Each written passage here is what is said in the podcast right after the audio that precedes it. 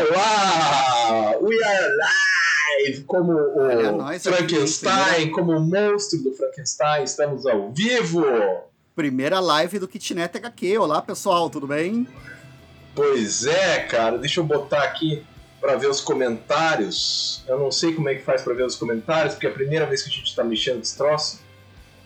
Então vamos, vamos tentar, né, cara? Vamos. Eu- deve ter algum lugar aqui que me diz qual que é o, o link também, mas eu não sei como é que eu acho esse link no YouTube, que daí eu poderia Sim. olhar lá também. Mas enfim, né? Não, não sei. Ah, mas Então- tá tranquilo, cara. Tem uma pessoa Ah, assistindo aqui. agora aqui. Duas. Que deve ser você mesmo. É, eu mesmo. Dois agora com você. Olha só, que beleza. E eu não sei qual é o link ainda. Mas tudo bem. O que importa é que a gente vai. Ah, aqui ó. View on YouTube. Muito bem, agora estou vendo no YouTube também. Aê! Pera aí. Vamos continuar no YouTube, vamos ver se. Daí, claro, vou ter que desligar o volume lá, né? Sim. Olha só. Muito bem, muito bem. Então agora começamos de verdade, estamos entendendo. Liber, você quer contar para os nossos ouvintes por que esse é o nosso podcast? Por que, que a gente está fazendo a coisa desta forma? Então, é uma experiência nova que nós estamos querendo fazer esse ano, né? A gente já tinha o podcast gravado e a gente tinha. O Kitnet HQ começou com a nossa amizade, né? A nossa proposta de falar sobre quadrinhos, porque a gente curte história em quadrinho. Então a gente grava, você vai ver que ao longo de sete anos, né, cara, que a gente vai fazer sete anos de. de- agora em março de- de- de canal. Ao longo desses sete anos, a gente. A nossa dinâmica é um do lado do outro, falando o que achou e muitas vezes discordando, né? Que aliás é o ponto alto do, do- do- da, da nossa Claro. dinâmica, né? Tipo, quando a gente discorda. E daí, quando veio a pandemia, cada um de nós começou a gravar separado. Embora a gente tivesse o podcast, que é pela Rádio Cultura, né? Transmitido pela Rádio AM Cultura de Curitiba, né? É, a gente ainda gravasse. é, quando, na verdade, a gente gravava quando podia, né? Porque a vida era muito louca, né? 2020 foi um ano Muito louca, muito louca. né? Mas assim, é, a gente gravou, a gente fez a- os podcasts, gravava separado e agora esse ano a gente tá com essa ideia de fazer essas lives, né? Então nós dois, toda quarta-feira, 7 horas da noite, estamos fazendo ao vivo aqui comentários dos quadrinhos que a gente leu durante a semana. Me corrija se eu tiver errado, que daí você também tá por dentro da programação. Nas quintas-feiras a gente vai ter as análises do Kitnet HQ, tipo naquele formato que a gente fazia. Então, Semana eu, semana o Escama vai estar falando de um quadrinho que leu com mais, mais detalhamento, assim, comentário mais, uma- um review mais profundo. E na sexta-feira tem o nosso show de variedades, né? Que é qualquer coisa que der na telha, né? Três quadrinhos de terror, três quadrinhos esse de é amor, próximo. É o 19 próximo e o primeiro quadrinhos. É, esse daí vai ser divertido, cara. Esse É. daí tá, tá, tá no, no- no embarque. E daí começa já essa semana. E vamos ver como é que a gente mantém isso durante o ano, né? É, E, vamos tipo assim- tentar, né? né? A gente tenta, às vezes dá certo, às vezes não dá. Mas o mais bacana é que isso aqui, que eu e o Liber estamos fazendo agora, está sendo gravado também o áudio. E depois vai estar lá no Spotify e tal. Esse é o nosso, nosso podcast semanal, que a gente vai tentar pelo menos que seja semanal. Vai ser exibido também na Rádio Cultura 930 aqui de Curitiba. E é isso aí, né? E da Então, última é, vez que. Opa, fala. Não, só ia con- con- confirmar que você pode acompanhar a gente na Rádio AM Curitiba ainda, né? Os horários lá, qual que é mesmo? Que é Eu acho que é nas. Acho que é nas quintas, segundas-feiras, é isso, né? 8 horas Não da me lembro. tem que confirmar. Mas programação da Rádio Cultura, qualquer coisa, dá uma olhada no www.radioculturam.com.br lá que deve ter. Isso. E a gente tem o nosso podcast, que você encontra no Anchor, no Spotify, né? Kitnet HQs Podcast. E a gravação vai ser ao vivo aqui, que nem a gente faz agora com um vídeo, né? Então vocês vão estar olhando para nós enquanto nós falamos. E pode comentar, né? Porque a gente fica lendo os comentários também, né? Então, como dá Sim. pra ler o comentário, é bacana também. Uma dessa interagir e tal, né? Que é uma coisa meio que o, o universo HQ tá fazendo, né? E Sim. a gente fez. Na verdade, tudo isso surgiu porque o Fúvio encheu o saco pra gente fazer, o Fúvio da Gibiteca. Encheu o saco, a gente fez, foi legal. Pô, aí, ó. Cara, eu, eu vou ter que falar aqui, porque senão ela vai brigar comigo depois, cara. A Rô, ela sugeriu lá atrás, bem no começo da pandemia, da gente fazer isso. E daí a gente não quis fazer por, porque a gente tava meio assim, não, não precisa, melhor não, e a gente não fez. Mas a, a Rô, cara, quando a gente falou que ia começar a gravar, ela, agora que vocês vão começar. Eu tô tipo, falando isso faz um ano. A pessoa que está à frente do seu tempo, ou pelo menos à frente do nosso tempo. Né? É, não, mas alguém tem que estar tá lá na frente, né, cara? A gente é a retaguarda do progresso, cara. Sim, mas eu sou historiador, né? Mas é que eu acho que tem um problema, porque eu assisti muita live e a coisa caía, travava, e aquilo me irritava. Eu falei, não, isso vai pegar mal. Só que daí na hora que a gente se ligou, eu me liguei e tal, que a gente podia fazer isso pra rádio, o vídeo é só um bônus, né? O esquema é, é fazer o áudio, né? Sim. Então, e o áudio, é, não sei se o pessoal sabe, mas o áudio é metade eu gravo, eu gravo a minha voz e o Liber grava a voz dele.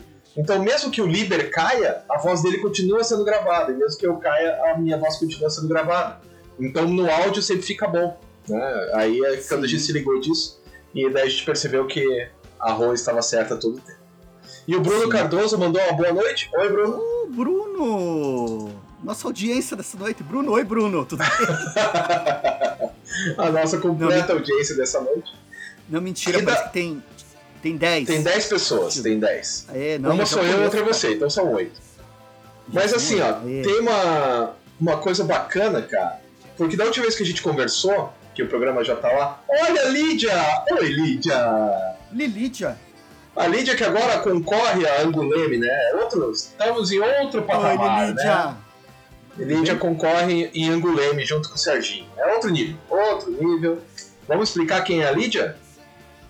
Saudades desse. É, a minha barba tá grande, Lídia. Eu tô, é. tô com o visual quarentena, assim, perdido na ilha.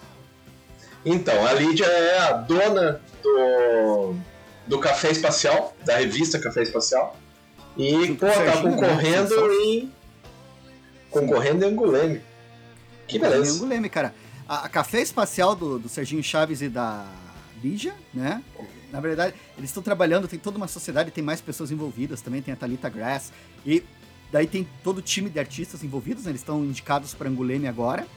E o José Guiar também tá indicado lá, cara, com o é, é, muito bom, né? Muito bom. Só os, só os brothers da gente. Os amiguinhos, nossos amiguinhos. Joia, e no caso do Zé, ele é amiguinho da infância, né? Oh. Mas assim, Liber, tem uma coisa que Oi. a gente tem que falar, porque o último podcast o Liber falou, cara, e eu nem falei tudo que eu li nessas férias. Então o que, que você leu dessas férias, Liber, que você não combinou no. não comentou no Cara, último? eu separei, eu separei aqui uma pilhinha. Então, que, tipo, vamos as coisas que eu catei, assim, que eu cheguei catando pra, pra, pra, pra montar o programa agora de, de última hora. Cara, a primeira coisa que eu quero falar que eu li essa, essa semana, não, terminei de ler hoje, li ontem e hoje. Tinha um indicado, agora eu não vou me lembrar quem foi que indicou a o série Demolidor. do Demolidor do Chip Zdarsky. Me indicaram num comentário de um dos nossos vídeos do Kitnet HQ. Eu hum. fui conferir. E, cara, é que essa é a vantagem de você estar tá gravando, né, cara? Que aqui a gente pode mostrar um pouquinho um pouquinho, mas desenhos, lembrando assim. que as pessoas estão também vendo isso, ouvindo isso no rádio, né? É, a arte bem realista. É, o pessoal que quiser conferir, do, que tiver na rádio e quiser depois conferir as imagens, é só entrar lá no nosso YouTube, né? E achar o vídeo da gravação que a gente vai ter. Ou procurar Demolidor por Chips Zdarsky. Chips Zdarsky. Cara, tá saindo a é terceira edição agora, acho que recém saiu. Zdarsky, acho que é assim, Zdarsky. Tem um Z na frente, né? Zdarsky. Mas é, é, é, Eles começaram a numerar de novo, né? Então é Demolidor Volume 1. O título do volume 1 é Só Medo. O título do volume 2 é A Paz de Deus. E uhum. saiu agora o terceiro que eu, tô, eu ainda não coloquei a mão. Aí tinha me indicado, eu fui ler. E para ver qual que era, assim, tal. E bicho, aquela história delicinha, assim, sabe? É, Demolidor. É legal que é aquelas histórias assim que estamos começando de novo, né? Que nem já tinha visto lá o Mark Wade fazer. O toda a galera o Frank pega. Miller assim, fazer, todo Frank mundo Miller, faz isso Demolidor. É aquela sensação de, ó, oh, estamos o, o, passado existe, tá lá sendo citado, mas não, não, aqui é a partir daqui é coisa nova. E eu achei bem escrito, cara, e eu achei que o cara ele pega o mito do demolidor, assim, as coisas principais, o lance dele ser católico, advogado, os problemas com lei, né, as questões de vigilantismo, e ele vai trabalhando a história em cima disso, cara. E ela é leve, ela é rápida, cara. E, cara, eu não sei eu achei muito bem desenhada, se viu mais ou menos ali o, esquema da arte. Tudo bem que aqui é um desenhista e aqui é outro, mas. E a, o, o tipo da história, assim, você vai acompanhando. É, gostoso, velho. Assim, eu, eu, eu, recomendo mesmo. Tem um, o final aqui, o legal é que aparece o Homem-Aranha, né? No, na história. Pra dar aquela força pro amigo. Para dar aquela força. Só que é divertido o jeito que aparece. Porque ele aparece assim e. Primeiro que é, é o Peter Parker já maduro, né? Não é o Homem-Aranha, que a gente tá acostumado àquela história do Homem-Aranha ser meio que o moleque, o jovem, assim. E daí o, o, o Homem-Aranha tem uma conversa com o Demolidor, cara, que eu achei muito do caralho, velho. Porque, tipo, é o Homem-Aranha dando bronca, assim, sabe? Mas falando sério, assim, sabe? Tipo, essa coisa de, de, de tipo, ah, você foi irresponsável. Você. Só que o texto que ele faz, assim, e o desenho, o jeito que eles desenham o Aranha, porque o Aranha sempre tá descontraidão, né? Ali eu fiquei assim, porra, cara, é, parecia o Capitão América falando assim, sabe? O desenho, a posição, o cara nas sombras. Porra, achei. E o tipo da história, o jeito como ela se desenrola, as coisas que vão acontecendo, assim, é. Porque é, é uma continuação anteriormente. Diz que o Demolidor é, se meteu numa encrenca com o Rei do Crime. O Rei do Crime agora é prefeito de Nova York. Então, tipo, uhum. a história começa com isso, ele é prefeito, tá conduzindo de um outro jeito. E o Demolidor, seja lá o que aconteceu antes, ele foi atropelado por um caminhão, né? E daí essa história é quando ele sai do hospital. Então, tipo, ele ficou no hospital moído. Daí agora ele tá voltando. E daí essa história traz umas coisas que eu não tinha visto ainda eles falarem, que é ele. Cara, ele vai enfrentar, por exemplo, tem três caras roubando uma loja de bebida. Aí ele vai enfrentar os caras e ele leva um couro dos caras. Tipo, as ações que estão vindo nessa história é assim, tipo, tá, eu sei artes marciais, mas são três caras. Né? E daí o tempo todo na história eles ficam falando isso daí, tipo, ele é foda, mas, assim, de dar conta de multidões que nem ele dava antes, não, é, é, é, é, outra daquelas características do Demolidor, né? A arte de apanhar que ele tem, assim, né? Que ele apanha muito bem. É, assim. é. Eu, ele aprendeu com o pai dele, né? Aprendeu lá com o pai. E você, Escama, o que, você traz para nós? Cara, então, teve uma história que a gente acabou não comentando, que é aquela de Chernobyl. Que antigamente era chamada de Chernobyl, mas hoje em dia se chama Chernobyl. Que, putz, cara, que história! Primavera, isso, Primavera em Chernobyl. Cara, que foda, que punk, que jogo duro, cara. Eu li a história assim e fiquei mal, cara. Fiquei mal. Boa noite, Djalma. Djalma Alves. Tá acompanhando a gente aqui também, tô vendo. Desculpa, só pra dar uma boa noite. Que eu li. Ah, sim, Mas lógico, aí, lógico. você ficou mal? Você ficou mal? Primeiro porque a história é linda, a, a arte é linda. E daí você vê aquelas pessoas que sofreram lá. Tem um nome que ele, que ele esqueci agora, que é o cara que foi apagar, tipo, apagar o um incêndio. Todos morreram. Foi chamado pelo governo, vamos lá, apagando o incêndio, todo mundo morre. Meu, é muito deprê, cara. É muito deprê. E a, a própria ideia, né, de pô, explodiu um negócio, um reator nuclear, e agora? O que, que a gente faz? E é lá na Croácia. Na Croácia, não. Na. Caramba, onde que fica Chernobyl? É que tem aqui os. Chernobyl, cara. Puta, boa pergunta, cara. Eu tô olhando aqui pra ver se tem mapa. Na Ucrânia. Ucrânia. Ucrânia, né? Né? E... Era a antiga União Soviética, né? Isso, era a antiga União Soviética. E daí depois que eu li o. Eita! Depois que eu li o álbum, acho que uns dois dias depois, eu vi um, um, um uma série, sabe, a chamado Desalma, que tem na Globoplay. Não sei se você já viu essa série. que é com a... Isso, que é com a Cássia Kiss e tal. Sim. E lá é, é uma, uma colônia, né, ucraniana. E daí os caras falam, nosso povo sofreu demais. Nosso povo sofreu com o, czar, depois ele sofreu na União Soviética, depois ele sofreu em Chernobyl, Aí você vê que foi um ponto marcante pro povo, saca? Esse. E assim, eu li o gibi num dia, acho que uns quatro dias depois comecei a assistir a série, que é bem legal. Também recomendo a série. É... Desalma, né? Eu tive que assistir os últimos três episódios é, lá pelas três da tarde, porque a Ingrid tava com medo de assistir de noite, né? Porque depois ela não dormiu, quando a gente assistiu os quatro episódios. E putz, cara, é... É... imagina como deve ter sofrido sido sofrido ali, né? Porque pro planeta Terra, né? Em 10 mil anos isso aí já acaba. 10 mil anos não é nada, né? Pro planeta Terra.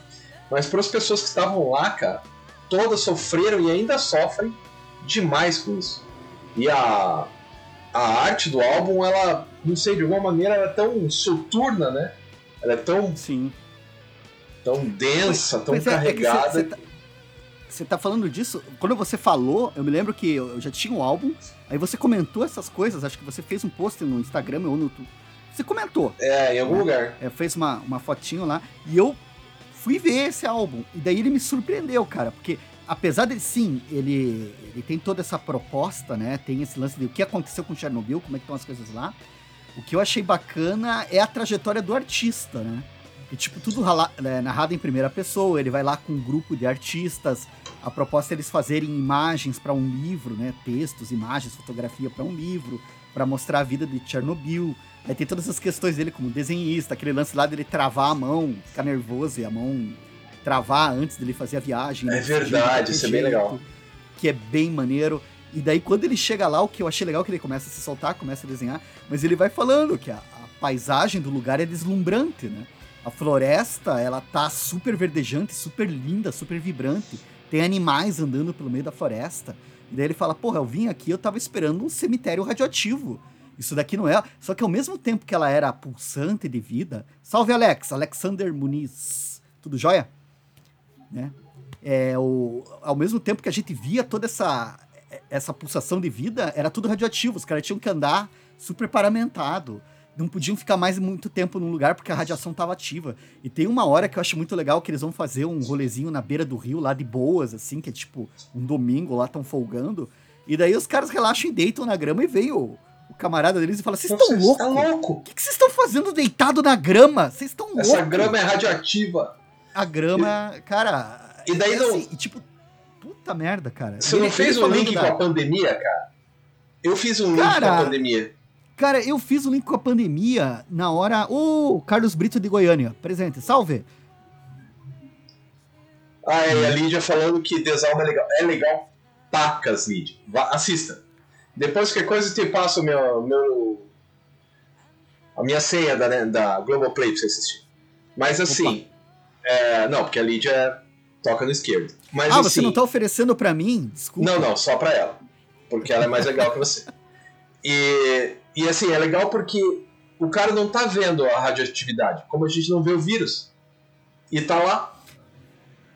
É, mas, mas cara, aquilo lá eu fiquei pensando, né, porque, cara, o que, que a gente tem que se preparar para lidar com o vírus é fichinha perto é. do que aconteceu lá em Moscou. Porque que nem ele falou, né, cara? Não, Chernobyl acabou com a economia do lugar. Moscou eu errei. Eu errei. Falei Moscou e eu falei errado. É Chernobyl.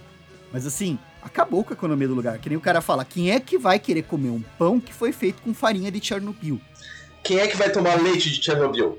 Quem é que vai. E, e ao mesmo o tempo Brasil... a vida segue lá. Oi, Daniel, tá ligado, né, que... tudo bem? É, o Carlos também falou que é da Aspas. Isso aí, muito bom. A Aspas é a Associação de Pesquisadores em Arte Sequencial. Eu devo ter uns 4 ou 5 livros da Aspas. Bem, bem bacana. Mas assim, ó, não sei se você sabia, camarada Libre, mas durante o governo do José Sarney, nós aqui no Brasil comemos carne e tomamos leite de Chernobyl. Pois é, né, cara? Nós todos tomamos, cara. Que bom, né? Que bom.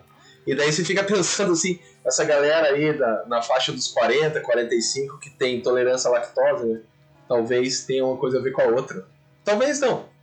Mas a gente tomou leite de Chernobyl, cara. E comeu carne de Chernobyl. Né? E nós que nós somos hoje. Pois é, né? Olha, olha onde foi parar, né? Olha e assim, e é, e é muito legal, cara, esse esquema da, da forma. É, da forma como o álbum, essa Geektopia, né? Que foi a editora que lançou, né? É Geektopia essa daqui. Poxa, muito legal, fez grandão, a arte pesada, assim. Cara, coisa linda, coisa linda. O Liber tá mostrando ali algumas coisas, mas eu acho que pelo vídeo não dá, não dá pra ter noção. O cara, cara muda a arte o tempo não, inteiro. É, o bacana é porque ele tá indo lá com o caderno de desenho dele os materiais e ele vai contando, ó, oh, tô aqui, tô desenhando, não sei o quê, tô aqui no meio dessa estrada, e daí ele coloca os desenhos que ele fez, com giz pastel na época, e, e, enche de cor. E, cara, até tem as aquarelas que ele fez no bloco de desenho dele.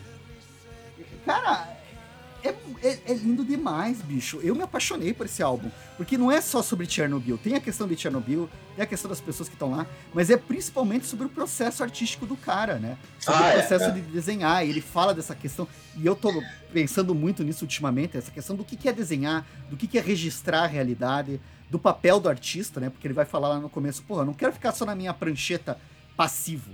Eu quero ir no lugar, quero fazer as coisas. E a família dele dizendo para ele não ir, né? Porque, tipo, porra, lá é, é radioativo, você pode pegar câncer, você é pai de duas crianças.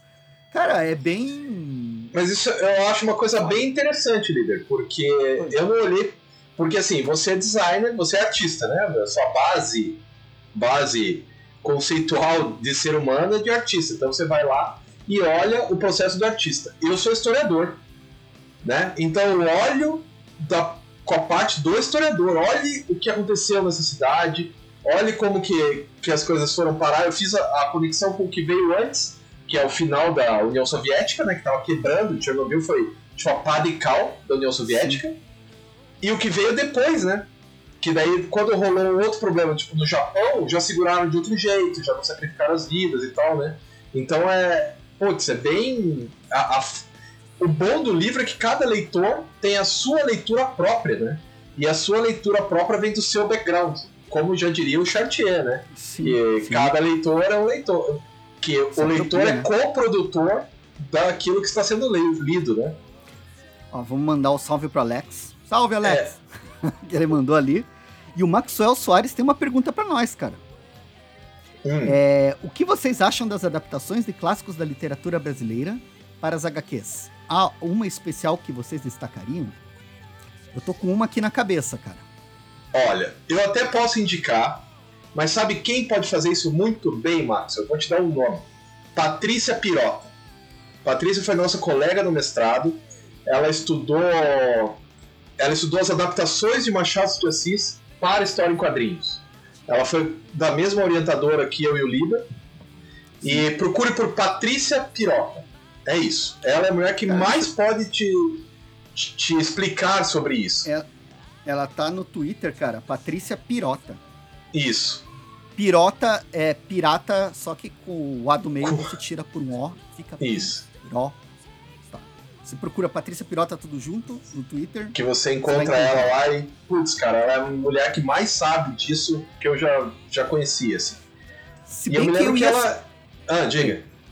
Não, eu ia falar aqui dos dois títulos que me veio na cabeça que eu li faz pouco tempo, cara. Porque eu li uma adaptação do Demônios, do Luiz Azevedo, pelo Guazelli. E dele também, o Guazelli adaptou o Pagador de Promessas, do ah, é. Dias, Dias Gomes. Gomes. E, cara, os dois eu achei maneiro, porque o Guazelli, eu adoro o desenho do Guazelli, né?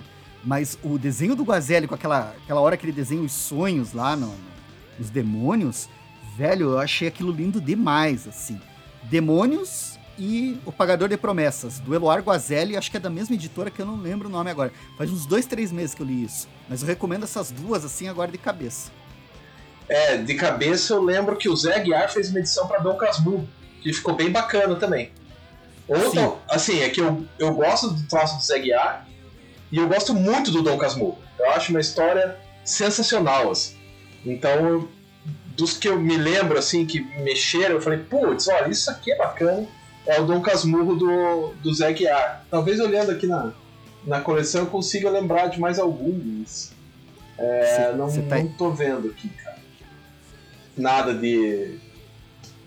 Ó, dá uma boa noite pro Natan Vieira, que nos deu boa noite. Primeira vez na live. Nossa, também, cara. Primeira vez a gente na live. não, a gente fez uma com o mas a culpa essa, foi não, mas assim. Mas nossa, sim, acho que é a primeira vez, né, cara? É, é.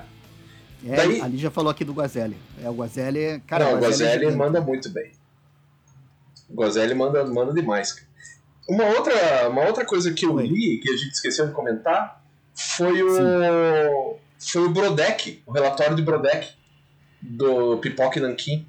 Também é uma história que eu não, não esperava por aquilo, cara. É, é coisa de gente grande, né?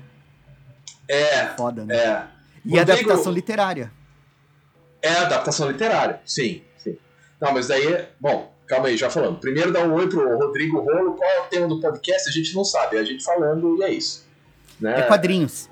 É. A gente vai é Mas seja bem-vindo, Rodrigo. É quadrinhos. É, a gente é leu isso. algumas coisas essa semana e a gente veio que vai pulando aleatoriamente de título para título. Ou Nesse que der na momento você ia telha. falar do relatório Broderick, que eu, puta, não tô com ele aqui, cara, pra mostrar a capa. assim. Ah, eu tô, cara, mas ele tá. Nem sei aonde ele. Ah, tá lá em cima. Se quiser até pego lá, mas. É, o relatório. O, que- o que eu curti dele é que Vai falando aí, eu vou pegar lá. ele não é. não é linear, cara. Isso é uma coisa que, que é interessante, assim, ele não é uma história. ele- a, a história se passa muito mais na cabeça do cara e na, na briga com os outras pessoas que tem, né? E. Ó lá, ó. Só que na verdade ele é horizontal. Daí acho que o Pipoca Nankin mandou bem de fazer uma. Fazer uma luva, acho que é luva que se chama isso, né? Pra ele ficar na, na vertical na estante. Mas ele é um quadrinho horizontal. E o desenho do maluco, cara, é sens... É, tá, talvez esteja de ponta cabeça agora ali. Isso. O, o desenho do cara é sensacional. E é uma briga, porque assim, é, aconteceu alguma coisa, a gente não vai dar spoiler, mas aconteceu alguma coisa e o Brodek não tava lá. E porque ele não estava lá, ele que vai narrar o que aconteceu. Então é isso, né? É como que você vai narrar uma coisa. É quase como se fosse uma reportagem do cara sobre uma coisa da- que ele sabia que aconteceu, que ele se enoja e tem vergonha do que aconteceu, e ele tem que narrar ao mesmo tempo que ele é escrutinado pelas pessoas que estão ali na, na mesma vila, então uma vila pequena, na época do nazismo. Cara, também pesado, também bem pesado. É, o, o- eu, eu, eu achei sensacional, porque ele tem todo um jeitão de romance, né? É, Isso. você que, que. Essa coisa da natureza humana, da violência, e principalmente da rejeição ao que é diferente, a quem é diferente, né? Porque a história toda é sobre isso, o estrangeiro se fudendo, né? Vocês isso. são mal-vindos aqui, não sei o quê, aquela coisa da, da, da, da violência contra o que vem de fora, contra quem é de fora. E essa ideia maluca de que, que a gente tá separado, né? Que daí fica mais explícito na história. Então vai ter memórias dele, da, das, não sei se é, se- tem tudo a ver com a Segunda Guerra, né? As referências são da Segunda Guerra Mundial, mas nunca fica claro que é, um- É. a Segunda Guerra Mundial, mas as atrocidades que ele se lembra, que ele sofreu, os traumas que ele tem, e essa situação, é, cara, acho que pode dizer que foi um crime que aconteceu na cidade, né? E ele precisa fazer o relatório desse crime. Daí as circunstâncias desse crime Você vai elas ressoam descobrindo. muito com toda a experiência que ele teve com, com relação à cidade, com relação a, ao ódio, o controle, a opressão, cara. O livro é muito opressor. Porque os caras É. falam pra ele, ah, você vai ter que escrever essa história aqui, escreva. Só que assim, é, em nenhum momento eles deixam claro, diga que a gente é inocente. Ele- o tempo todo eles ficam, escreva a verdade. Não venha com mentiras. Cara, é, é, é foda, cara. Eu É acho foda, que esse, assim. por alguma razão, eu acho esse, esse quadrinho muito parecido com o Berlim, que eu acabei de ler, foi lançado pela Veneta, que é maravilhoso. Maravilhoso, só que também é opressor. Sabe, você não consegue ler numa sentada porque ele te pesa nos ombros. E você vai lendo e fala, ai. ah." Eu, eu não consegui ler o relatório de Broderick de uma vez. Acho que eu levei uns três dias pra ler. Porque é, Sim. é sofrido, né? Você vai sofrendo e tal. É bem, nesse sentido, ele é meio parecido com, o- com Berlim, mas só nesse sentido. De resto, não tem nada a Eu ver. li, eu li acho que uns dois dias, cara, mas foi, foi legal, assim. É um que dá pra. Ele te deixa meio bamba, assim, porque ele é pesadão, mas É, dá pra ler numa tarde, assim. Deixa eu ver. Luiz É. Scarella, Scarcella. é mas noite. antes, o Rodrigo falou do Rex Mundi. O Rodrigo Rolo falou do Rex Mundi. Você já leu o Ah, Rex sim. Mundi? Porque eu li, e é muito legal, cara. O Rex Mundi, ele vai pegar, é, tipo, um detetive, alguma coisa assim, né? Eu li os três primeiros, acho. E ele. E só que daí a Devir parou de lançar. É isso que ele tá falando, ó. Sim. Concluiu agora há pouco. Parou, ficou uns três anos sem lançar, quatro anos, nem sei quanto. Daí eu parei de acompanhar, porque perdi o pique, né? Mas ele usa figuras clássicas, tipo, tem a pintura do AG, né? O Atjet. Aquele que o, o Benjamin fala no livro dele, na obra de arte da de sua reprodutibilidade técnica, é o mesmo AG que ele coloca assim, é, o repórter, o repórter fotográfico, ele coloca como se o cara fosse, né, ele coloca o cara no meio da no meio da parada ali. Isso é bem bacana. E a história é meio, meio maluca, vai pelas catacumbas de Paris e tal. Só que, pra você ter uma ideia, cara, eu tô lembrando, eu li ele, tava lendo na época do mestrado, 2008. A gente já tá em 2021 e agora que a Bíblia terminou, né? É difícil também, né? Talvez uhum. comprar todos de uma vez só, mas, eu, mas eu é legal. Tive um, cara, eu comprei um sebo uma vez, mas fazem anos isso. E eu me lembro que eu li tinha a ver com essa coisa da igreja católica, nesse mundo que a igreja católica tinha um poder maior, né? Isso, um meio, isso, isso, meio isso. ficcional, assim.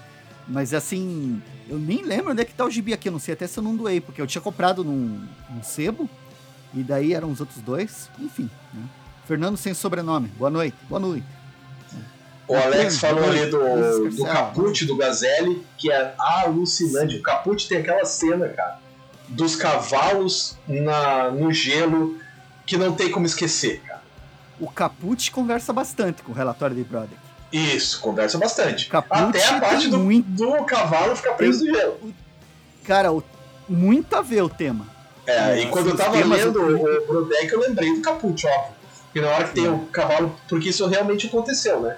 E não só uma vez. Nas guerras napoleônicas aconteceram, depois da Segunda Guerra também, né? Aconteceu e tal. Isso é bem. Diz que era uh, o lago lá congela muito rápido, descongela muito rápido. Daí, né, dá esses. É, porque diz que a água fica aí. naquele. Isso. Samuel, né? Ó, daí o Natan falou que chegou o Incal pra ele. Falou, ah, a gente não acompanha mensal, realmente não acompanha mesmo. Satsuma Volume 1 eu não sei o que é, deve ser um mangá, acredito. Mas o Incal eu tenho aqui. Eu vou te dizer, cara, que eu li o Incal e eu achei no máximo ok. Eu nem lembro da história direito, só lembro que era uma confusão dos diabos.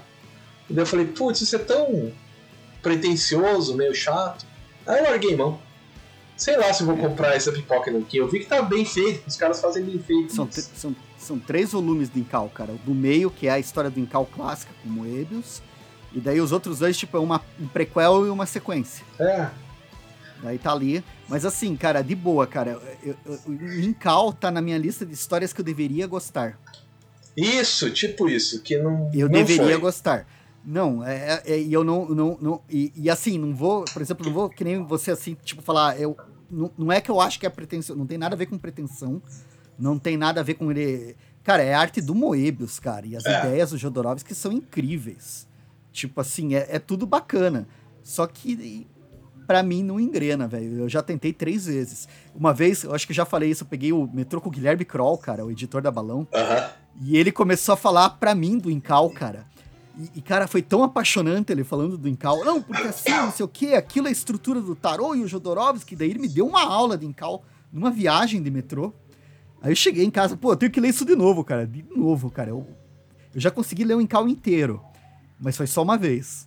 E eu já tentei começar a ler umas três, quatro vezes, cara. Eu sempre. E, e é engraçado, né? Porque, tipo, não é uma. Eu não tô falando mal da obra. Mas, cara, é- de novo, é aquilo que eu, eu sinto que eu deveria gostar e eu não consigo. É, eu, tenho não mesmo. é uma obra ruim, problema. de jeito nenhum.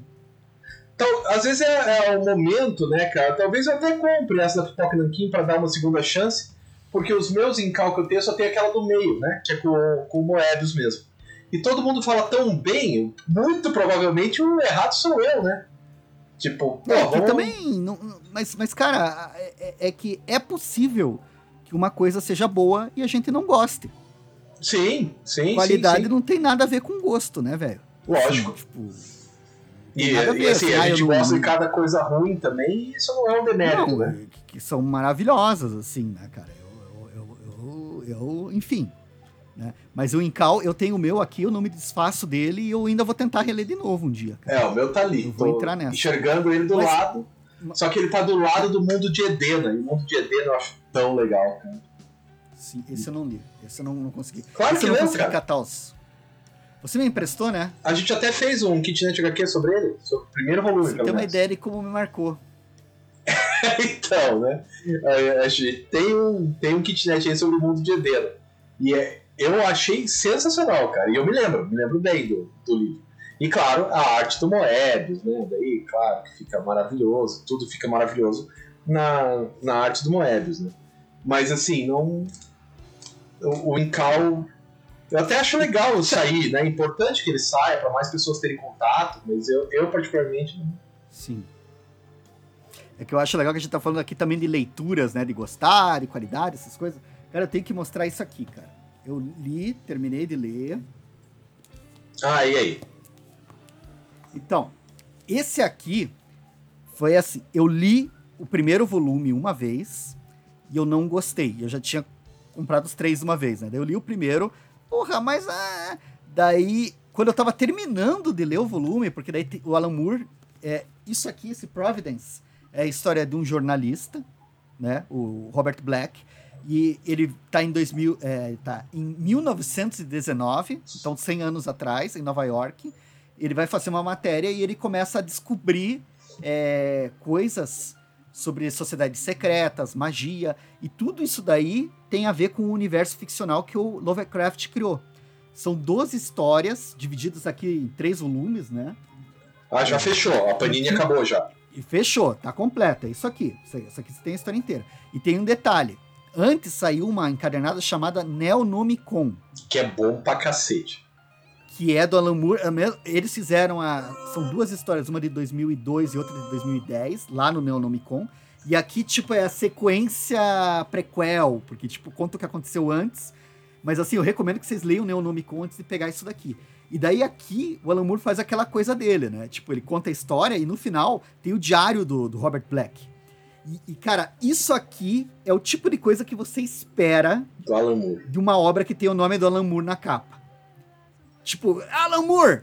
Ah, você vai pensar, Ver Vingança, do Inferno, Watchmen, múltiplos textos, complexidade, né? Tá tudo aqui, cara. Isso aqui, eu, que nem eu tava falando, eu li a primeira vez, tava achando chato, daí no final eu li o diário dele, assim, tava lendo, puta que saco. E daí de repente, assim, eu, pera. Daí voltei e li de novo, velho. Aí na segunda vez que eu li, eu. Daí, daí, daí Aí essa daqui eu não fiquei no. Eu acho que eu devia gostar e não gostei, cara. Essa daqui eu tô afim de ler de novo. Só que daí a próxima vez que eu ler, eu vou ler só os diários dele. Então, daí depois eu, leio, eu vou ler os diários primeiro e depois a história. O assim, Providence, eu, eu ainda tenho aqui, mas só comprei o volume 1. Nesse gibi eu entendi que o Alan Moore não queria mais fazer história em quadrinhos. Porque as cartas do cara são muito superiores ao trabalho de quadrinhos. Né? O texto em prosa dele tá muito melhor do que o texto em quadrinhos. Eu achei legal, mas como eu não conheço Lovecraft e tal, eu fiquei meio boiando. Só que ficou muito evidente que o Alan preferia escrever sem imagens. Fazer a imagem ficar na cabeça das pessoas e não ah, na página. Cara. Pelo menos. Eu vou te dizer que eu não concordo com você, tá? É, então, eu, eu achei isso. Né? Eu não concordo com você mesmo, só para deixar claro. Tudo bem, fica a tua opinião. O Alan Moore, o texto dele ali é melhor. Eu. Você achou o quadrinho melhor do que o texto? Tá. Não, não achei o quadrinho melhor. É indissociável, cara. Porque o que o cara coloca lá no texto, que inclusive ele emula o estilo do Lovecraft, com frases gigantescas, né? Frase que precisava de um ponto, ele não coloca ponto, ele vai colocando. Ele, e, e, e adjetivos. E daí é um bloco de anotações, ideias, de histórias. Só que tudo aquilo que tá ali, os sonhos dele e tal, ele tem um olhar que é o olhar dele e daí você vai vendo a história que a gente vê a visão externa. Então a gente vê o que aconteceu e depois a gente lê o que ele entendeu o que aconteceu. Sim. Então, assim, eu acho que os dois se completam de um jeito que não dá pra dizer, ah, um é melhor e o outro. Não.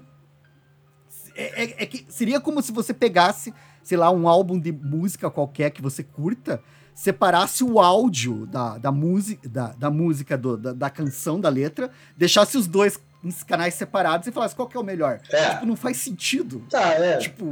Não, mas é que pra mim. É que esse é o último quadrinho do Alan Moore, né? Então, Sim. sei lá. É... Essa foi a despedida. Não, mas eu achei uma despedida à altura, cara. Que nem eu tava falando, eu acho. Uh. Porque eu gravei vídeo pro Kitnet HQ essa semana. Eu aprendi a fazer agora, Já, já vamos falar. Dá, dá pra clicar Oi? ali. Eu acabei de aprender, se você clicar a parada, aparece aqui na tela, ó, pra todo mundo ler. Olha! Aí, ó. Djalma Alves. Djalma perguntou se a Louca do Sagrado Coração é bom. É bom sim, cara. É muito sim, divertido, gente... cara. Tem, ah, tem um vídeo nosso, né? Sobre a Louca tem do Sagrado. Tem um vídeo nosso sobre a Louca do Sagrado Coração. Então, muito a Louca do Sagrado Coração, eu acho. Eu gosto mais dela do que do.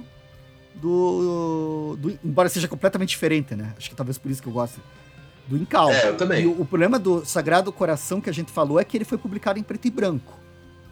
Isso é uma coisa que a gente precisa falar aqui, que a cor Fez falta Fez nas falta. primeiras páginas, principalmente quando eles falam, ah, as pessoas de púrpura, de, de roxo. E daí não tem o roxo ali. Mas, mas a história é sensacional.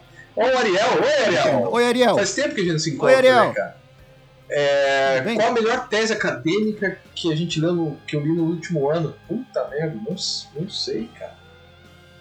Não sei. Tem, cara, tem uma história. Só que o último ano teve aquela do, do aluno do Paulo, que é bem legal, do Paulo, do Paulo Ramos, que foi sobre a Bianca Pinheiro, que eu tava na banca, muito legal a tese do cara. Tipo, o que acontece com uma webcomic quando ela vai parar no papel? O que, que perde, o que, que ganha? É uma. A, a gente deu nota máxima pro garoto, merecido. E ainda indicamos ele como melhor tese, que daí tem umas indicações lá, melhor dissertação da Unifesp daquele ano. Não sei se, se chegou a ganhar. É, tô tentando lembrar o nome dele, cara. Klaus. Klaus com um K. Né? Procura Klaus Bianca Pinheiro Unifesp, que daí você, você encontra. E é muito legal. Você chegou a ler alguma, Líder? Sim, eu tava procurando aqui o nome. Ah, Aí eu fui sim, né? procurar aqui nos meus e-mails. É, foi logo no começo do ano, cara. Pera aí, não foi no começo do ano, foi em junho. É que 2020 foi um ano estranho. E era uma, foi uma banca, Mar Marco Takashi, e ele fez um trabalho. Deixa eu ver se eu acho aqui só o título do trabalho dele, cara. Eu não vou achar o título aqui. Mas é sobre quadrinhos e a representação do, da cultura oriental, da, da pessoa oriental, do grupo étnico Aham. oriental.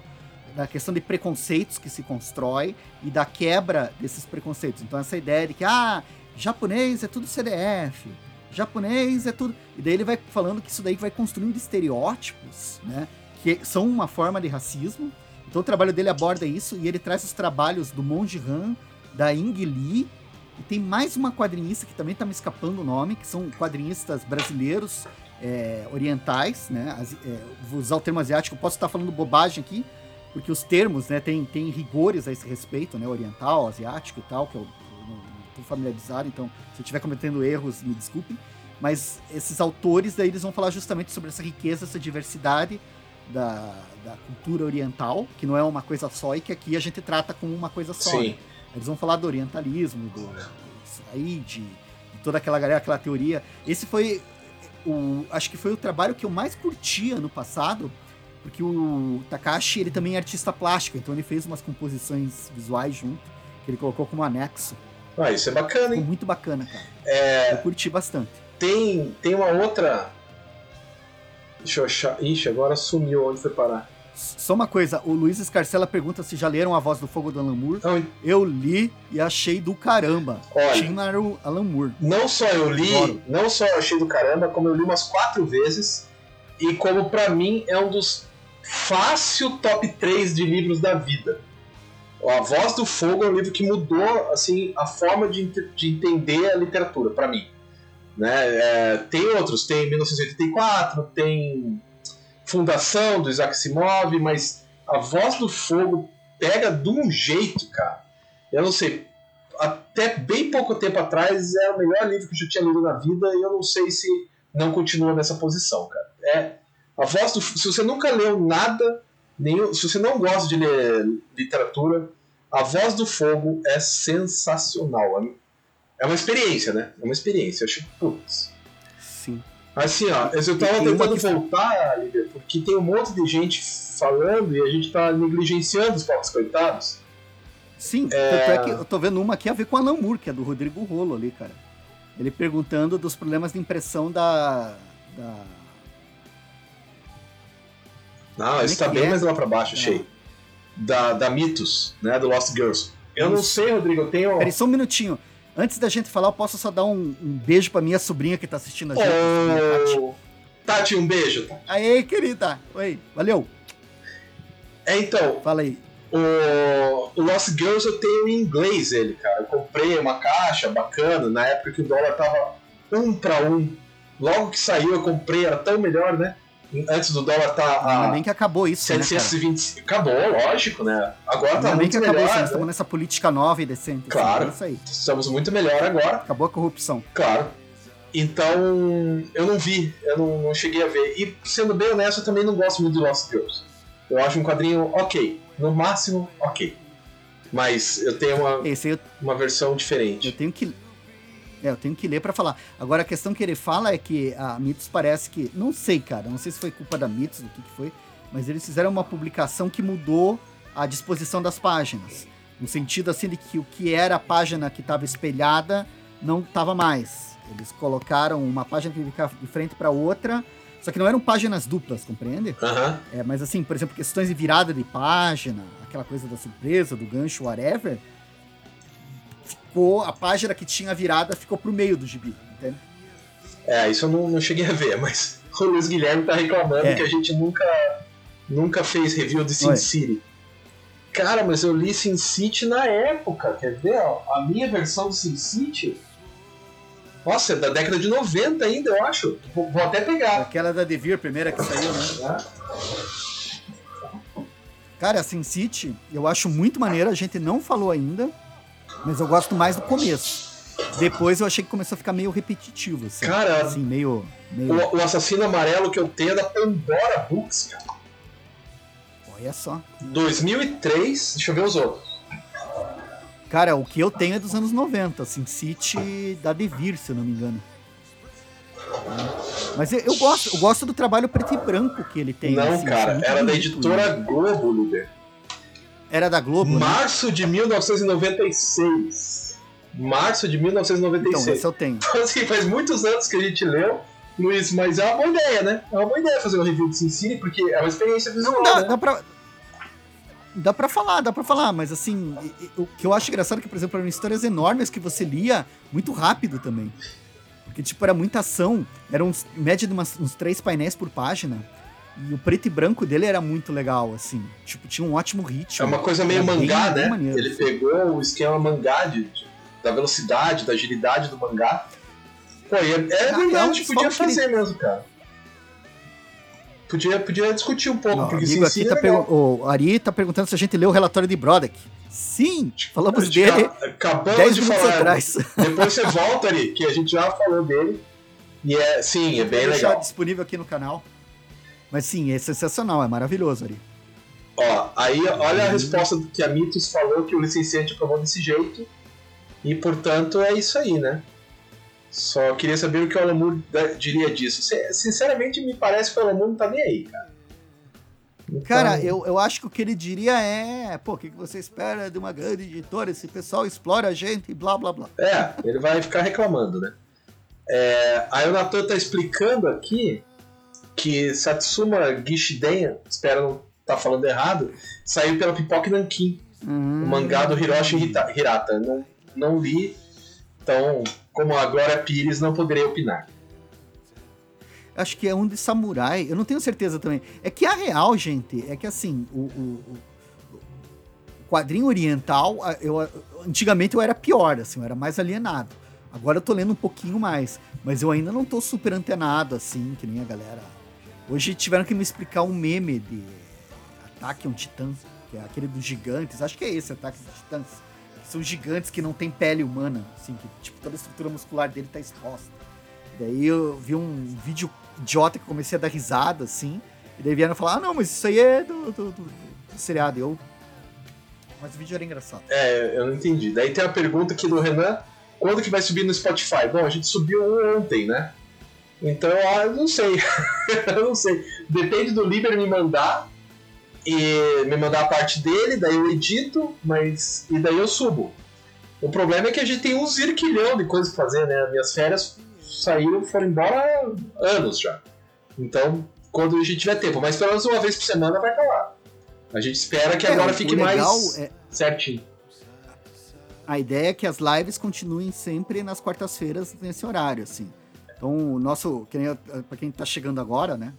é, a gente vai mudar o formato do kitnet. A gente vai voltar com essas nossas parcerias, assim, esse jeito de fazer na raça, assim, que faz ao vivo, né? É. E vamos, vamos ver o que. E daí, na- amanhã, nas quintas-feiras, vão sair as, as resenhas. Daí eu e o Escama fazendo resenha. Ó. E na sexta-feira é o dia do improviso. Daí a gente vem aqui e faz improviso. Isso. Ó, o Felipe tá perguntando os lançamentos do Junji Ito. Cara, eu gosto bastante do Junji Ito. Eu acho o. Como é que é o nome? O Zumaki, que é a melhor obra dele, dizem que é a melhor obra dele. Eu acho sensacional, cara. O Zumaki eu acho. Cara, na hora. Eu não sei se todo mundo. É meio spoiler, não vou contar. É, mas tem umas horas assim que tem a virada de página que, que você quer largar o gibi de medo, né? E isso são raros os, Sim. os autores que conseguem fazer isso com você, né? Fazer você largar o gibi de medo é esquisitão, cara. É esquisitão. Então, esse, o Uzumaki é legal, e eu tenho aquele outro que saiu pela Dark Side. Eu tô olhando aqui, mas não consigo ver o nome. Fragmentos do Horror. Esse é menos legal, mas ainda assim é muito bacana. Aí agora eu vi que vai sair Gil, acho que Gil, vai sair um pelo, pela Pipoca Nankin. O da Pipoca Nankin é o primeiro trabalho dele, então não, não sei se vai depender da minha condição financeira, mas o outro eu vou pegar, porque é o outro pela editora, pela Devir, né? E a Devir normalmente lança a melhor coisa que eles já fizeram, então, então eu tenho uma tendência grande a pegar o da Devir. É. Eu, tenho que- eu gosto muito do trabalho do Junji Ito. Eu não curto muito o gênero de terror. Mas eu gosto muito do trabalho dele. Acho que as histórias que ele fez eu gostei de todas. Isso, então. Sabe? Os contos. Mas não é muito a minha praia, assim, cara. Eu sou mais. Sei lá o que, que eu sou. Acho que eu sou super-herói mesmo. Pô, e por super-herói, Super-herói e né, drama. comecei a ler o Oi? comecei a ler o Quarteto Fantástico do John Byrne. E assim, aí? porque eu, eu reparei uma coisa nessas séries porque eu li o Relatório de Broderick, eu li Berlim, eu li o Adolf, só história pesada, sabe? A gente ainda tá numa pandemia, história de guerra e tal, começou a me dar um ruim. E daí eu falei, ah, cara, vou comprar o, o Quarteto Fantástico pra espairecer, assim, mesmo.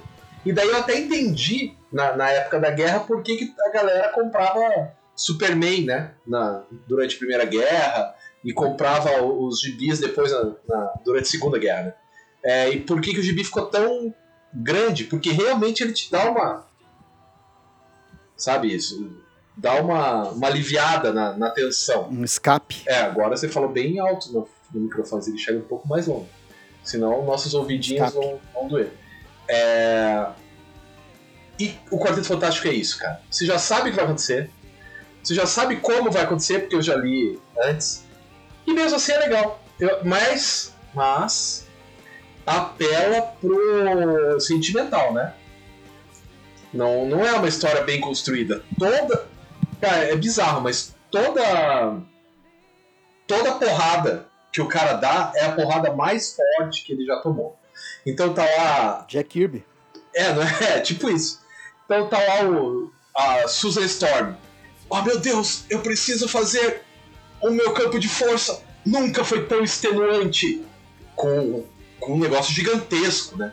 Aí depois ela vai pegar um cachorrinho. Oh meu Deus, meu campo de força nunca foi tão extenuante. E é um cachorrinho desse tamanho, sabe? Então assim, uma verborragia e tal, mas é divertido. Tem umas horas que você dá umas risadas tipo The Office, sabe? Você dá uma risada de constrangimento pela, pela pessoa. Tem, tem esse lado. Mas é aventura, né? É, você já sabe que no Sim. final eles vão ficar bem, você já sabe que é, no final tudo vai voltar a ser o mesmo status quo. Mas é, é legal, cara. É, é divertido. E esse. Eu tava estudando. Estudando, olha só. Eu tava lendo um pouco sobre esse formato do ônibus. Ele é o formato que mais vende nos Estados Unidos. Aí teve, tinha uns caras, eu, eu, eu comecei a, a assistir uns canais no YouTube em inglês, dos Estados Unidos e tal, os caras falando que muito provavelmente é porque as pessoas que leem gibis não têm mais paciência para ficar esperando todo mês sair. Então tem a questão do apelo nostálgico, né? Tipo, eu li aquelas todas as historinhas que saíram ali, eu li no, no Heróis da TV, né? Sim. Só, então esse é o apelo nostálgico. Eu li quando era criança e tal. Mas além disso, tem o esquema tipo, ah, tá tudo do, do, do cara, tá aqui, ó. Quer dizer, em dois volumes, no caso desse do John Byrne, mas em dois volumes eu tenho tudo, não preciso mais me preocupar com isso. Tipo, eu tô colecionando o Lobo Solitário, faz quantos anos? Sabe? Daí Então, é que nem o, o Kirkman fala isso também. No, no Walking Dead, ele fala: o que mais vende são os compêndios, que são quatro anos em um gibi só. Em uma, uma encadernação apenas, né? Então, se faz. Sim. As pessoas preferem, porque elas sentam e leem no ritmo delas. E daí tem o cara do canal, que eu, eu já falei no outro podcast, eles falam de volta aqui, que é muito engraçado, que é o cara falando assim: Poxa, você pagou 100 dólares no ônibus, agora gaste pelo menos um ano para ler. Não vai ler em um dia. Vai lendo devagar, saboreando. É, le- lembrando que tem uma curiosidade com essa questão dos ônibus. Dos ônibus. né? Dos ônibus. Que, cara, tá, você lê, lê em um ano, lê em um dia, sei lá, não duvido que a pessoa leia num dia, mas a minha pergunta é, quantos anos que levou para ser produzido o conteúdo de- desses livros? Porque isso daí não cobre um ano só do- do- Não. dos personagens, né, cara? Isso aí é trabalho de que, uns cinco anos, pelo menos, do Burner trabalhando ali, porque é todas as histórias que ele fez, né? Isso, mas ele é. cinco anos no Quarteto Mas é difícil para saber porque tem, tem os hiatos no meio. Então começa em 77, daí ele para, daí volta em 79, para, volta em 81, acho, para. Então não dá para saber direito, sim. Ma- ma- não, mas a- ainda assim, né? O tempo que, por exemplo, o cara para fazer uma produção de uma revista mensal, cara, que a gente lê em 10 minutos, né? É 22 dias, assim, 20 É. dias para fazer, né? E Usa o Mac. é isso, galera falando. Aí falando bem aqui da, da editora Devir, né? Que só lança mangá de alto nível. Sunny, eu adoro, cara. Cara, eu só comprei Valeu, o primeiro, não consegui ler ainda, não tive tempo de ler, mas é um dos próximos da lista. Sunny, Sunny, cara, Sunny, Gourmet Solitário, O Homem que Passeia, são tudo de autores diferentes, né? O Tekken Kinkrit é do mesmo cara do Sunny, que agora eu não lembro o nome, mas, velho, Tatsu... esse sim eu, Não, Taio eu acho Matsumoto. demais, cara. Eu tô enxergando aqui. Matsumoto. Só que esse óculos Sério, é velho, merda. cara, eu, eu acho lindo demais, cara. Eu, puta que pariu, pago muito pau.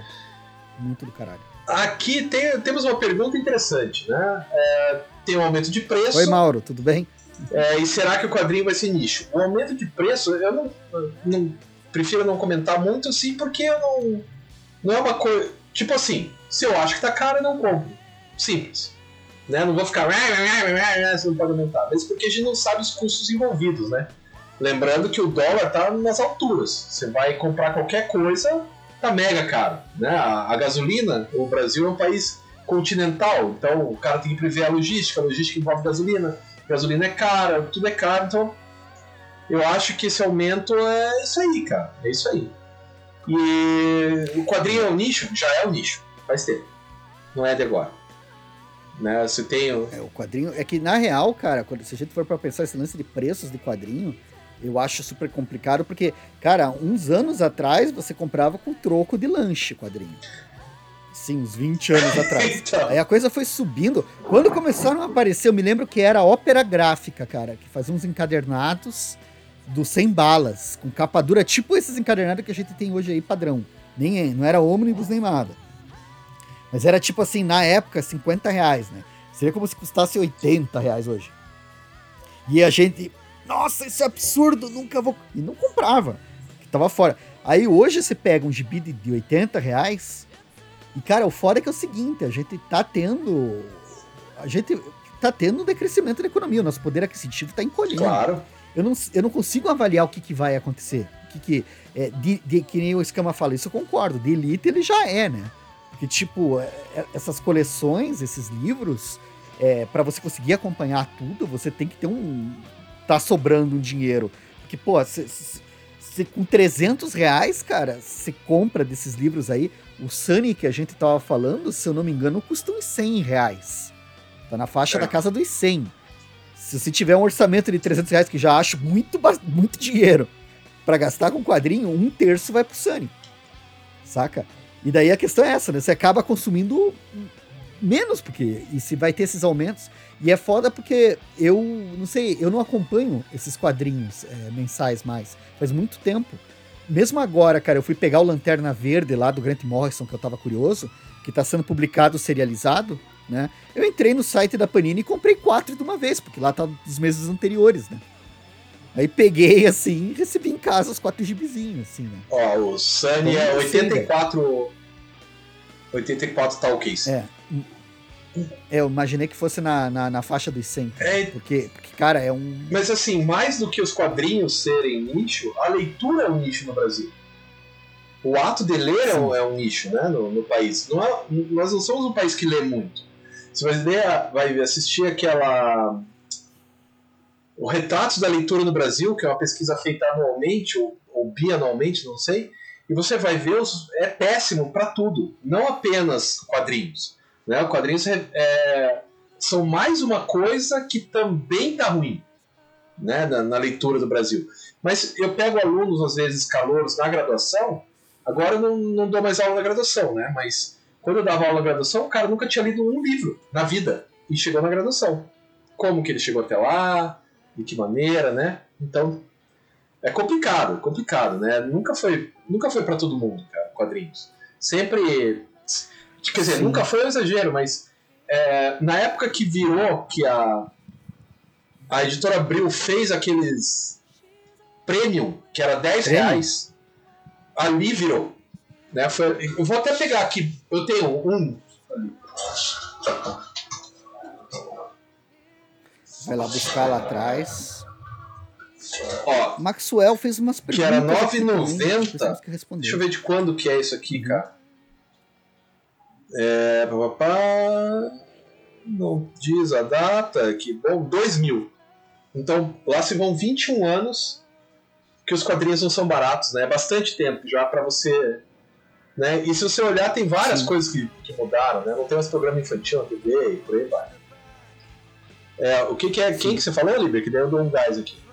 Cara, o Maxwell Soares ele fez uma pergunta que eu acho interessante, que é, é, qual a, impressor, a impressão que vocês têm em duas obras distintas, mas de igual valor? Era uma vez na França e Moonshadow. Era uma vez na França, eu não li. Você leu Era uma vez na França? Não.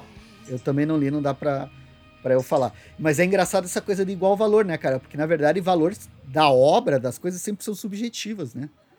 Tipo, a- gente pode avaliar acabamento. Mas, é, mas eu acho que ele tá falando Né? assim, ó. Se eu, se eu tenho a grana É. pra comprar só um, qual? Ah, valor, grana. Isso. Eu, eu entendi que era isso. Se não for, Max, depois você avisa aí pra gente. Ah, se for. Não, se for, faz bem mais sentido a pergunta. É. Cara, Moon assim- Shadow é uma das coisas mais maravilhosas que eu já li. Eu lembro quando eu era moleque, eu tava no ensino médio, tava no segundo ano, tinha um amigo chamado Rafael, que ele falou, leia isso que é legal. E era Moon Shadow. E eu lembro que eu gostei, mas eu já não lembrava da história. Daí a gente gravou um kit de HQ uns 4 anos atrás, sobre Moon Shadow, me forcei a reler, e, e tava esgotado. Daí um dia saiu o Moon Shadow nos Estados Unidos, antes do Pipoca Nankin. E eu comprei o americano. E cara, é foda. E eu vou dizer pra vocês. Eu não sei o que tem nesse álbum, mas ler ele em inglês é mais legal do que ler em português. Eu não sei porquê. Normalmente eu não tenho essa frescura. Eu acho que os tradutores aqui do Brasil são muito bons. Mas esse tem alguma coisa na tradução que, que me pegou assim o, o inglês. Ou foi o momento que eu li, sei lá. Ou o acabamento, que é uma folha. É daí é igualzinho do Pipoca Nankin, coisa linda e tal. E o antigo era, era meio fosco, meio feio. Talvez seja isso também, não sei. Eu era uma vez na França eu, eu só, cara. eu só. Eu preciso te confessar que eu me arrependi de ter comprado um Shadow americano, cara. Ah, é? Porque eu não sabia que o Pipoca Nankin ia lançar. Eu comprei um pouco antes deles lançarem e não sabia. Aí eles lançaram e. Cara, eu preferia ler em português. Não sei quem que fez a tradução, mas eu preferia ler em português. E só uma coisa rapidinho. O Henrique Rezende, olá Henrique, perguntou se a gente chegou a ler o John Constantine, Hellblazer, Ixi, aonde que. Ah, Li. achei. li e, Amanhã. e, e amanhã tem programa falando desse daqui. Então não daremos spoilers do programa do Liber que é amanhã. Cara, já faz uma hora e cinco que a gente tá aqui. A gente vai falar até quando, Liber?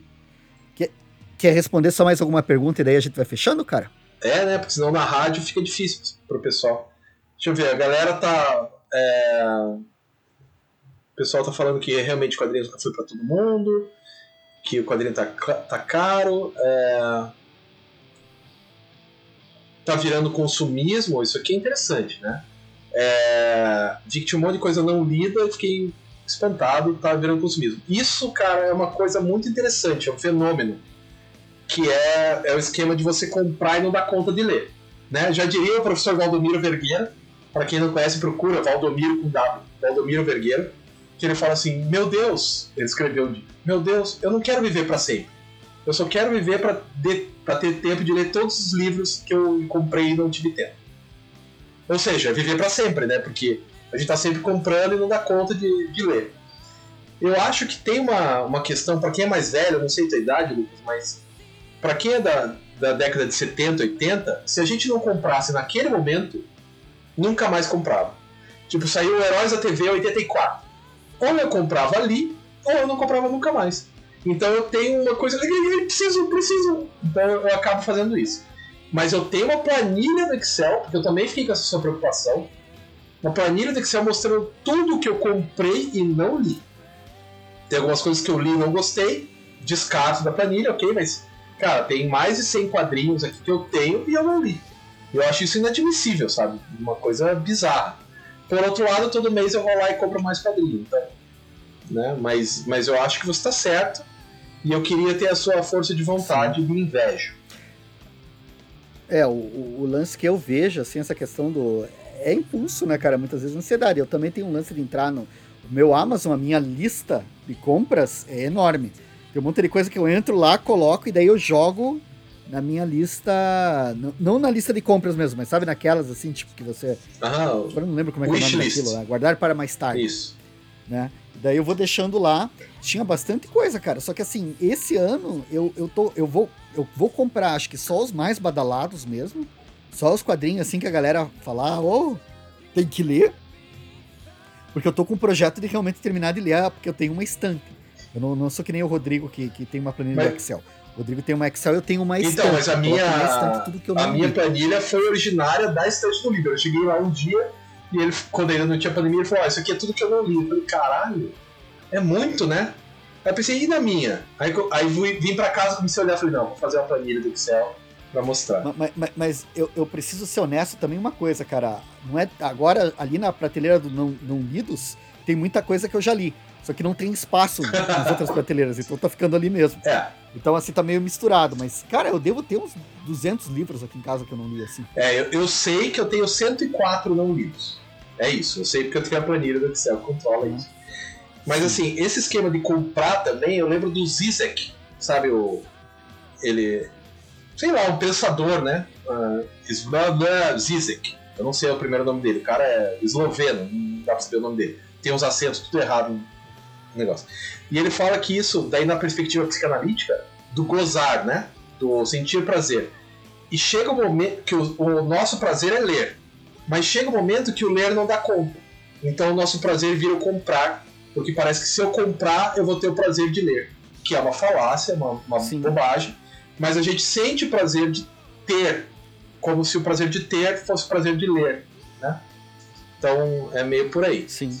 Então vamos, vamos acabar. É, não, os Zizek sem os acentos, Cristiano, é o, o, o, último nome, mas o primeiro. Deixa eu ver se eu, eu tenho o um livro. Ah, não, tá lá atrás. Cara, é uma desgraceira o nome do cara. É, o Lucas tá falando que seria melhor comprar dois livros mais caros, ler, depois comprar mais, comprar um monte de coisa na Amazon na promoção. É, o problema é que esgota também é esse, desde a Heróis da TV. E, e o programa do Constantine amanhã. Amanhã. Amanhã, o programa do Constantine. E essa coisa, cara, quando esgota, cara, eu sempre fico pensando nisso, né? Tipo, eu tenho uma regra para comprar coisa, que é a regra das 72 horas. Eu quero comprar um negócio. Olhei. Então, assim, se eu daqui a 72 horas ainda estiver pensando em comprar isso, porque eu quero mesmo, daí eu compro. Isso. Se não, se eu esquecer, é porque eu não queria, cara. Daí, mas se ficou na minha cabeça, eu tô pensando em comprar. Se passou três dias, eu ainda tô pensando naquilo, vai. E em três dias, acho que não esgota. É. Acho. Mas já aconteceu, cara. Já aconteceu de eu doar gibi e me arrepender de ter doado.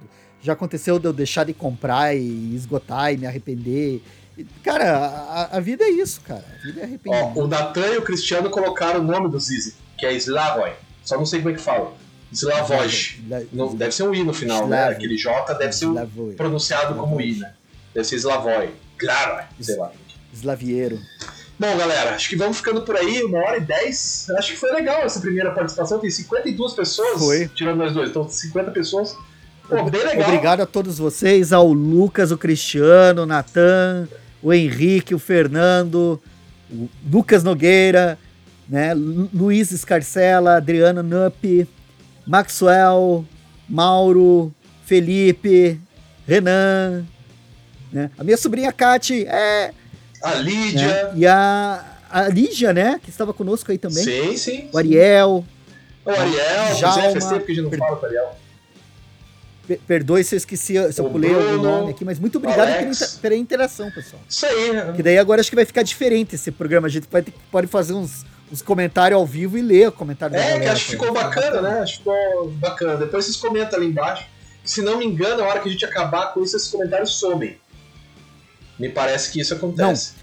É, eles ficam 24 horas de reserva, mas depois eles voltam. Daí você tem uma opção para ah, ver esses tá. comentários tá. de novo. É, não, não em tempo real, eles subindo com o nosso vídeo rodando. Tá. E o, o podcast vai pro, pro ar assim que o Liber me mandar o negócio dele eu editar. Ou seja, amanhã ou depois de amanhã. Tipo, quinta ou sexta-feira vai pro ar. Ou não, né? A gente podia soltar isso num outro dia ainda, né?